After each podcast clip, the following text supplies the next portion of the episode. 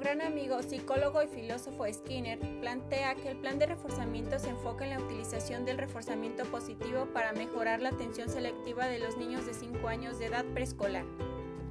Es así que se entiende por reforzamiento positivo a la técnica de intervención usada para modificar la motivación o participación de los alumnos, lo que incorpora la motivación de interés por realizar actividades escolares dentro del aula.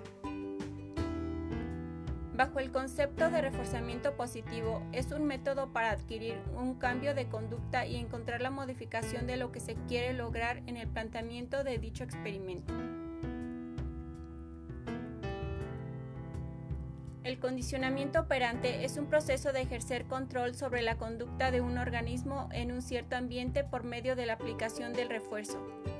Según Skinner, el refuerzo es cualquier evento que contingente con la respuesta de un organismo, altera la probabilidad futura que ocurra dicha respuesta.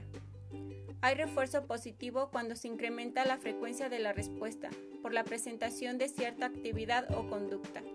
Alcocer y Alcatacusi 2020. El refuerzo siempre va después de emitida la conducta. El paradigma del condicionamiento operante se da a través de estímulo-respuesta.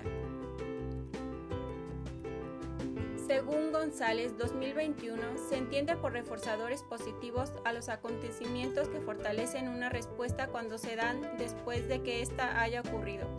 Se debe tener conciencia de lo que se quiere lograr al utilizar dichos reforzadores. Por ejemplo, introducir reforzadores después de cada conducta que queremos aumentar disminuye la motivación intrínseca, la que motiva a hacer cosas por el simple placer de hacerlas, y aumenta la extrínseca, la que motiva a hacer cosas por recibir algo a cambio.